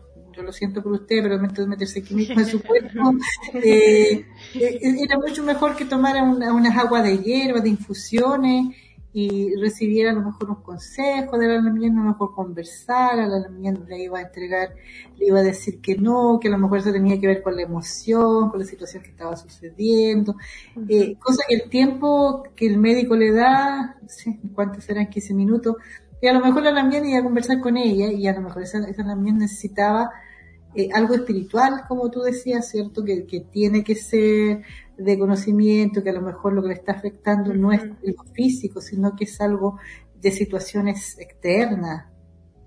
Entonces, obvio que, que, la salud nuestra es mirar como, como un todo.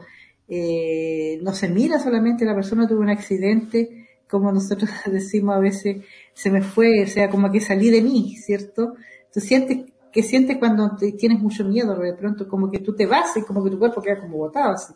Entonces, eso, eso tiene una forma, ese es un tratamiento que se le da y que nuestra salud, nuestras lamien, que, que hacen medicina, saben y le, van a decir, a lo mejor le van a hacer algo, le van a hacer, qué sé yo, un masaje, le van a hacer otra cosa, o le van a decir sinceramente su, como que su espíritu no está, su, su equilibrio, tanto de emoción, como lo decimos acá, pero del espíritu y de su cuerpo no está andando bien, usted está como para allá, como que, y eso te hace, eh, te brota y te da un montón de enfermedades, pero que el tema no es ese, es el otro.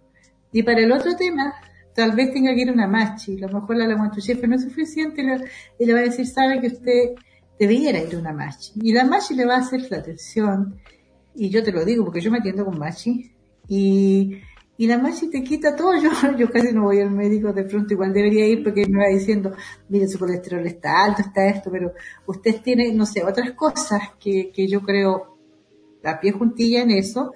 Y, y yo me he mantenido bien. Entonces, eh, sigo porque me da mucho remedio, eh, y, te hace sentir bien. Y eso, esa, esa disposición a tener, a que la machi te pueda atender en un espacio apropiado, donde tenga la mejor naturaleza, donde, donde esté, tenga un espacio grande, donde, donde no tenga tanto ruido, donde tenga quizás, no sé, más plantas, cosas que tienen que ser adecuadas para la atención de, yo sé que, que los hospitales públicos no lo tienen, pero tal vez si, si la comunidad, si nosotros mismos, le podemos generar un espacio, digamos, se trabaja con la comunidad, se trabaja más, forma más participativa y quizás las rucas de atención que hay son interesantes, te, dan otro, porque se hacen de la forma que deben hacerse.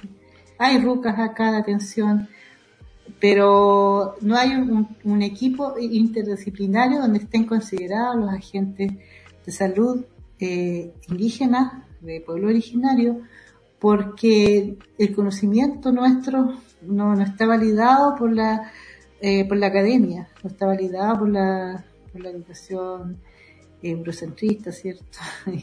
y, y, no te van a dar un título y acá se reconoce un título, por lo tanto, cuando tienes la barrera de, de que tú no tienes un título universitario, que, que te valide ese conocimiento, pero ese conocimiento, ¿quién te lo va a entregar? ¿Quién puede hacer una preparación de una marcha que se prepara años?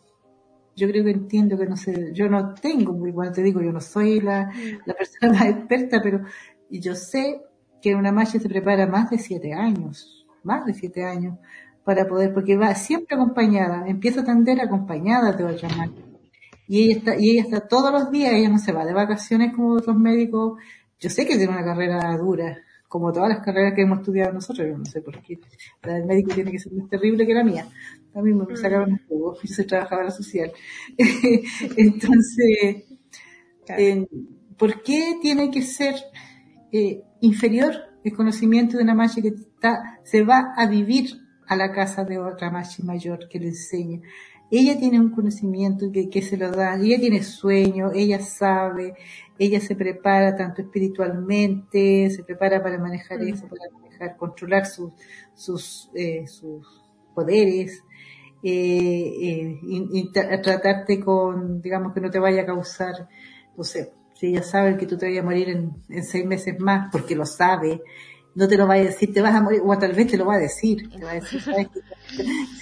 no hay caso, y lo he visto, ¿ah? porque hay gente que va ya, porque ya, ya perdió esperanza en la medicina tradicional, eh, digamos, tradicional occidental, Ujú. yo le digo occidental más bien, y, y llega, y la magia ya llega, eh, prácticamente que no le han dicho la verdad, quizás quieren seguir teniéndolo y le dice, no, si ya usted no tiene. Lo que puedo hacer yo, a veces las magias le dicen, es ayudarla a quitarle el dolor. Yo cuando tuve cáncer, porque yo tuve cáncer, dije, ya, fui donde la magia a saber, y la magia me dice, sí tiene cáncer. ¿Y me voy a morir o no? Y dígame el tiro o no. Yo quiero saber el tiro, porque yo soy de saber, ¿me muero o no me muero? Porque quiero arreglar todo y todo. Me dice, ¿de verdad quieres saber? Sí, yo quiero saber, dígame nomás. Me dijo, no, no te vas a morir, ya. No, no te vas a morir y vas a hacer esto. Ah, ya, yo quiero mejorarme, imagínate, yo, yo quiero mejorarme en, en marzo. Me dijo, no, imposible. Ah, pero si yo me, me apuro y hago todo, todo, yo quiero mejorarme en marzo. Imagínate. La me dice, en junio vas a volver a trabajar. Yo, es que no me sirve junio. Yo con mi, ay, yo diciéndole, no sé, fue muy gracioso para, yo creo que para mí, para ella. Y que se- entonces la Maya me dijo, no, usted va a estar bien, pero podría volver antes. Me dijo, no, es que no va a estar bien para volver. Y yo dije, uy, se me irá a caer el pelo, voy a. Me dijo, no, no se te va a caer el pelo. Y yo dije, no, pero si toda la gente queda pelada, yo me voy a caer. Y ella me dice, no se te va a caer el pelo, me dice, vas a estar en junio bien, eh, esto, este no, no es tan grave tu cáncer, pero tienes que cuidarte. Y, y me dijo una serie de cosas que me iban a pasar. Me pasó todo exactamente igual, pero todo, todo, todo, todo igual. Mm. Y no se me cayó el pelo. Y la quimio no me botó el pelo. Este pelo es muy corto. Aguantó harto, aguantó. Aguanto. Entonces, claro, yo creo que eh, el Qué tema es, está por el lado de, de el reconocimiento de los saberes, de- Sí. del, del reconocimiento que no se da en, el, en, el, en la academia.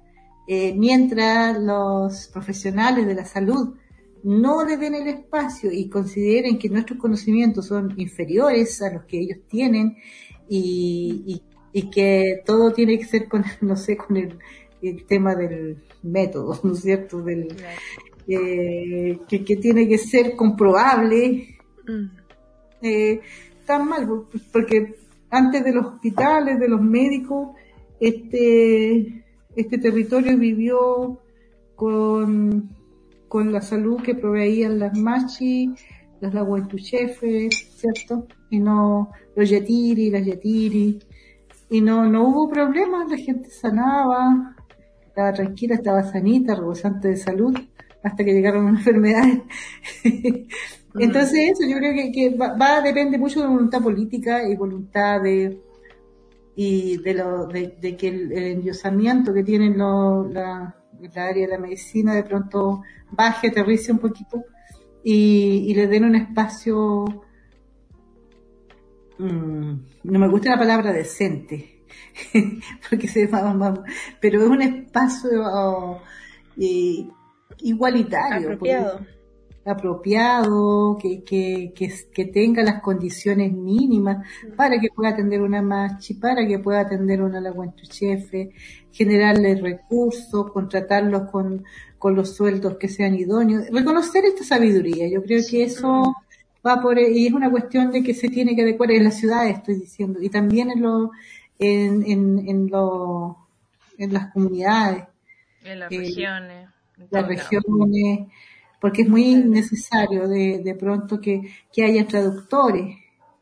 Eh, cuando llegan ancianas que hablan, no sé, Aymara, Rapanui y otro, bueno, con Rapanui es más, que es una isla, tiene otras condiciones, pero tampoco sé que las pasan tan bien, eh, por reconocimiento y porque no se les paga, si, si, la, si nuestra gente también necesita que, no porque sean de pueblos originarios no necesitan un sueldo, también lo necesitan, ellos también trabajan, y ese trabajo debe ser reconocido. El Claro. trabajo que, que tienen eh, no es gratuito. Eh, nosotros siempre hemos pagado. A la Machi siempre nosotras le...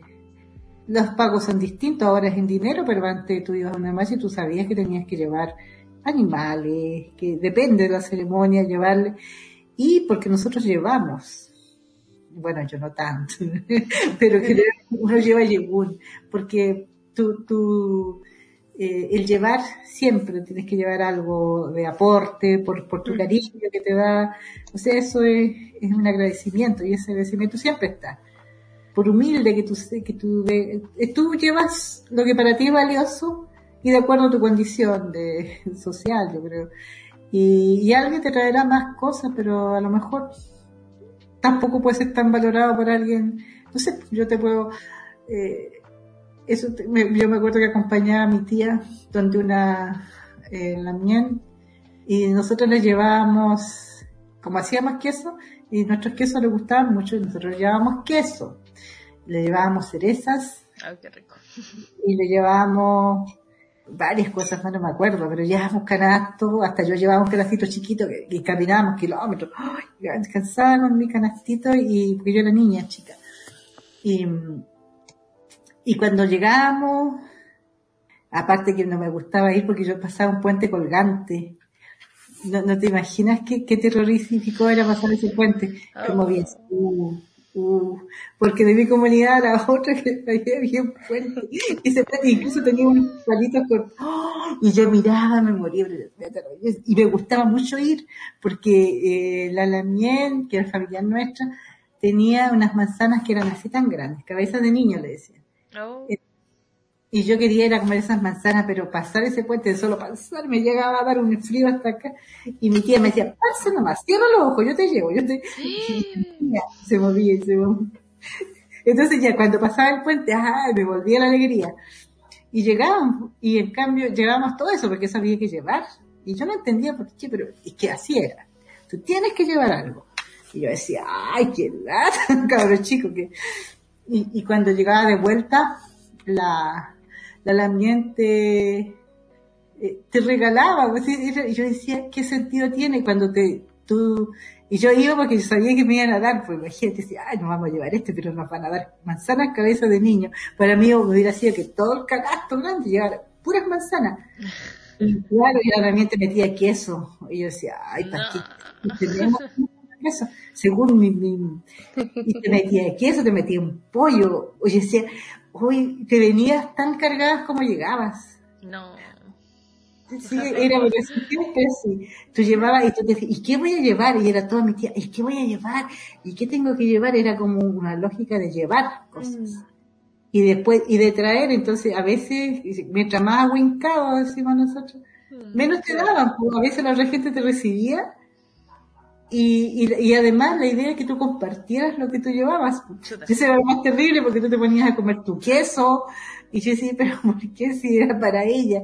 Entonces, pero ella ponía, entonces tú tenías que llevar un quesito chico para comer ahí y el otro queso para que la persona lo guardara. Entonces, y después ella te daba un queso, dos quesos de, de, de ella, que hacía ella, y más te daba, claro, entonces ese intercambio era muy bonito, muy lindo. Y claro, y ahora la gente, claro, tiene menos, pero son cosas de que ellos hacen, o te hacen un quequito, Qué rico. eh, algo rico. Mm. Eso es, es como, eh, se ha perdido mucho. Entonces Me ahora imagino. uno, claro, porque si tú puedes llevar, con pasar a comprar algo, eh, no es lo mismo. No. Pero si tú así dices, así que es que es muy malo, mejor que compres algo. Ah, no, pero igual uno practica el arte de la cocina. Igual tiene mucha razón con respecto a lo de que tienen que haber voluntad para tener eh, como estos espacios donde las manchis puedan practicar la medicina. Por lo menos aquí en Cerro Navia hay mucha voluntad y existe la casa de salud mapuche, se llama Epu Mapulahuen. Y la verdad, en Cerro Navia. Ah, sí, pues, no, pero Cerro Navia es logrado en varias partes. Sí, entonces hay, existe la voluntad y el, digamos, eh, la organización para, para llegar a eso. Eh, ¿Algunas palabras finales que quiera dejar Doña Diva y, Caro? Porque ya, está, ya estamos llegando a, mucho, mucho rato, pero ha estado maravilloso toda su, su ha muy rápido. Sí, la verdad, yo como que en qué momento estamos para pa película de Avengers, literalmente, pero, pero algunas palabras para cerrar, chicas. Bueno, yo me sumo a lo que eh, eh, que quiero hacer un nexo, eh, señora Diva, con lo que decía eh, Natalia. Natalia. Natalia. Porque, claro, yo también, bueno, estoy viviendo acá en Concepción y siento que también es, es, es, es penoso, me, da pena de que de cierta forma no podamos tener acceso o se nos prive de esos conocimientos. Porque yo pienso de que mucha gente, bueno, yo también he atendido a varias personas que em, toman hierbas medicinales, eh, que compran en la farmacia mapuche. Entonces, eh, yo siento de que de cierta forma también esta medicina más occidental se comenzaría a desmoronar si es que comienzan a hacer atenciones como más eh, como dentro del mismo, no sé, consultorio, por ejemplo. Yo siento que mucha gente también pediría ir a esas consultas, porque eh, si bien no pueda estar, eh, como usted dice, por la élite, como por el canon, como por el conocimiento más tradicional validado, sí por la misma sociedad y las mismas personas lo piden, lo solicitan. Entonces yo creo que que ahí también hay que, hay que poner ojo, es decir, los políticos, todos los, las cabecillas pensantes, también deberían estar ahí. Eh, ojalá que ahora por, con, con toda esta nueva, nueva política, entre comillas, que, que está como naciendo a través de, de la misma, de la misma constituyente, eh, espero yo al menos, como de forma muy personal, que esto pueda progresar y que se vean frutos de, de, esto. Esas fueron mis últimas palabras. mis últimas palabras. últimas sabias palabras. Sí, bueno, yo primero, bueno, ya terminando, agradecer, ha sido un espacio muy rico, eh, me ha permitido explayarme, pero igual había hartas cosas que uno siempre quiere decir y que se den a conocer, que la gente nos vea de, y de forma distinta y también reflexiones en cuanto a lo que tú decías, obviamente que acá hay una intencionalidad eh, de las grandes empresas farmacéuticas, eso es todo un, eh, una, una apropiación de conocimiento, porque los, todos sabemos claro. que mm. los, remedios son salen de en su gran mayoría de, de, de las de las plantas. Entonces se procesan y, y claro, y uno tiene la, debiera tener acceso a tener su propia farmacia en su casa, con hierbita y todo, y poder medicarse, no medicarse, sino que sanarse eh, para evitar tomar los otros remedios que tanto... Pero obvio, es que tenemos que ir hacia allá, tenemos que, que ver eh, la forma de, de respetar eh, eso, de, trabajar en conjunto y, y poder avanzar. Yo creo que es un cambio cultural que, que tiene que ir avanzando todo lo que sea eh, el respeto hacia los pueblos originarios, a su conocimiento, a su gastronomía, a todo, Y también eh, en, pos de, una sociedad más, más justa en cuanto a, a eliminar las brechas que hay entre los hombres y las mujeres, por ejemplo, en, en, en, una sociedad también más inclusiva, con las diversidades de género. Yo creo que, que eso los pueblos no, no tenían esos dramas, aceptaban como es a la persona, la persona, y todo esto son, cosas que, que malas cosas que hemos ido eh, internalizando y, no sé, eh, dándolas por, por, por hecho de que son lo mejor para una sociedad, pero con el tiempo nos hemos dado cuenta que no es así, así que yo creo que tenemos esperanza, yo creo que eso siempre eh, es, es, lo que todas queremos, o sea, hay que tener la eh, eh, esperanza en que las nuevas generaciones, ustedes que son jóvenes, eh, nos formemos distintos. Yo creo que, que hay que respetar, hay que, hay que ver a los, los conocimientos de los más ancianos y, y respetarnos principalmente. Yo creo que a través del respeto vamos a conseguir mucho más. Yo eh, también eh, quiero también tomar tus palabras de Carolina de, que ahora que estamos en pos de una nueva constitución y que hay representación de pueblos originarios, hay 17, mm, 19 mm, serían, ¿cierto? Porque también salieron dos constituyentes que son, no son de escaños reservados, que sería el caso de, de una mapuche y una aymara también, que se, que son de representantes dentro de estos 155 y esperamos, todos tenemos muchas expectativas, pero yo creo que tampoco es tanto, pero al menos es un paso que se dio. Eh, y, y, también el, la representación de las mujeres, que también nos tiene en todas las... Las mujeres tuvieron que ceder espacio, no los hombres. Qué terrible, ¿eh? La paridad nos jugó en contra heavy, así. A nosotros nos jugó muy en contra, por ejemplo, con nuestra candidata que llevábamos, independiente, que era Jessica Cayupi del Distrito 9, fue la sexta más votada y por el sistema quedamos fuera. Yo voté por ella, es vecina, las dos compramos aquí en la, en la ¿cómo se llama esto? En la feria de, de Cauquenes. Saludos para ella.